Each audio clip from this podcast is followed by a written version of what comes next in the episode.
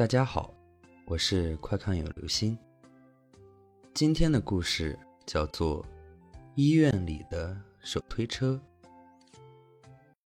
砰砰砰！外面的走廊里又传来了皮球拍打地面的声音，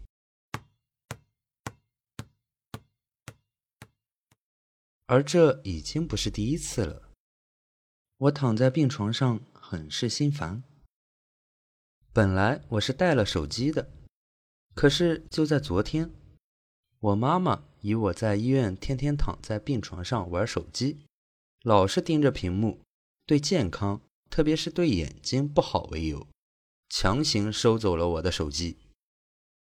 而且病房里没有装电视，如此一来，我就更加无聊了。我是因为滑膜炎而住院的。那是一个星期前，我自己都不知道什么原因，突然就得了滑膜炎，疼得我坐立不安，不得不住进了这家医院。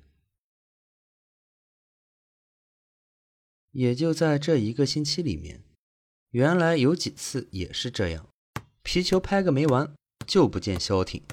可是等我开门出去的时候，门外却什么也没有。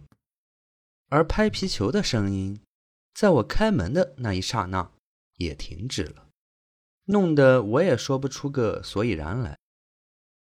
这家医院不只会出现拍皮球的声音，三更半夜的时候，走廊上面也时常出现那种放药用的手推车推动的声音。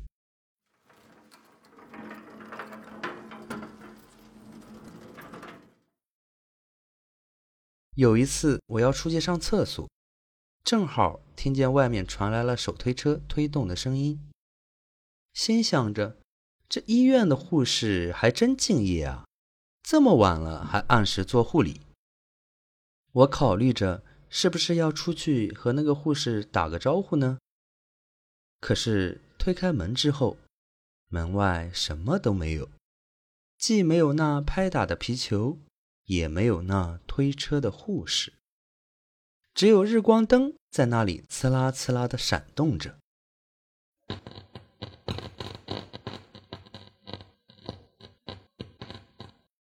而推车的声音似乎又出现在了三楼。不过，皮球拍动的声音却再也没有出现。嗯，我住在二楼。也许是手脚比我快了一步吧，我也没多想，先去上厕所要紧，毕竟人有三急嘛。可是出来之后的我，不知道是哪根神经短路了，还是搭错了，竟然想着要上楼去看看楼上的情况，见一见那个护士。我一步一步的登楼上去。那脚步声回荡在耳畔，感觉怪怪的，有几分不真实。可是我并没有觉得怎么样，或许是很久没有出来了，耳朵有些不适应吧。我继续向上走着，一步又一步，拐个弯儿，终于来到了三楼。然而，来到三楼后的我傻眼了。三楼的走廊被日光灯照个通亮，可是依旧空荡荡的，什么也没有，更没有所谓的手推车，而所有病房的门全都是关着的。我正暗自纳闷呢，这个时候，耳畔却再度传来了手推车在地板上推动的声音，可是这一次并不在三楼，而是在二楼。可我刚刚才从二楼上来，二楼明明什么都没有的，而且刚才手推车的声音明明是上到了三楼，我一个上厕所的功夫，哪有这么快就下去？心里正想着，突然似乎想到了什么怪怪的东西，一股寒意从我背后升起，该不会，该不会是鬼吧？我哪里还敢继续在这走廊上待下去？赶紧飞也似的朝我的病房奔去。我的病这一周治疗的本来就好的差不多了，倒也不碍什么事儿。等我来到二楼，二楼走廊仍然是空荡荡的，我也顾不得去听手推车的声音，气喘吁吁的推开门，来到床上，把自己整个人捂在被子里，而门外那声音似乎渐渐地远去了。我捂着还在砰砰跳动的小心脏，心有余悸。这一晚，我躺在床上辗转反侧，怎么也睡不着。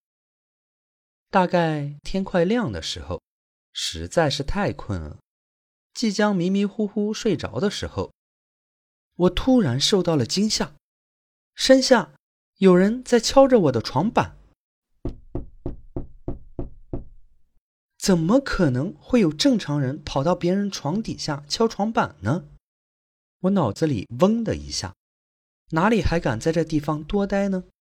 赶紧连滚带爬的夺门而出。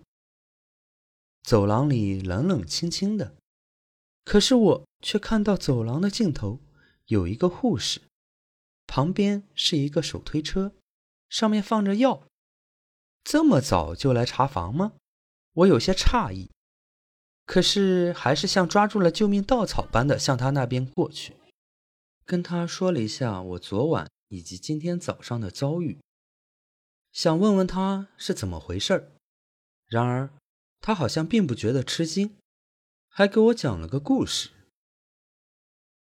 大概在六七年前，有个孕妇早产，家属送来的有点晚，当时已经到了很危险的地步。当医生询问家属保大人还是保小儿子的时候，家属却迟迟下不了决定，以至于耽误了最佳抢救时机。最后，大人小孩都没保住。家属开始在医院里各种闹腾，弄得鸡犬不宁。混乱中，一个家属像失心疯一样，把一个正在推着手推车的护士从三楼的楼梯口。顺着楼梯推了下去，因为摔下来的时候摔到了脑袋，还被手推车给压住了。护士没有抢救过来，死亡了。自此以后，医院里开始出现了接二连三的灵异事件，很多病人都曾在晚上听见手推车推动的声音，然而打开门却看不见一个人。而那拍皮球的声音是后来才出现的，大概是早产的那个小孩长大了吧。我听了有些害怕，刚准备阻止他继续说下去，可是他却忽然对我露出了一个诡异的笑容，令我感到一阵心悸。那绝对不是一个正常人能够做出来的表情。阿姨，阿姨。来陪我玩皮球好不好呀？突然，一个童声传入了耳畔，我的衣角似乎被人轻轻的拉着。我扭头看去，一个拿着皮球的小男孩正牵着我的衣角，仰着头看着我，而他的身上穿着一件血迹斑斑的病号服。好了，这就是今天的故事。医院里的手推车。你在去医院看病的时候，有没有遇到过什么奇怪的事情呢？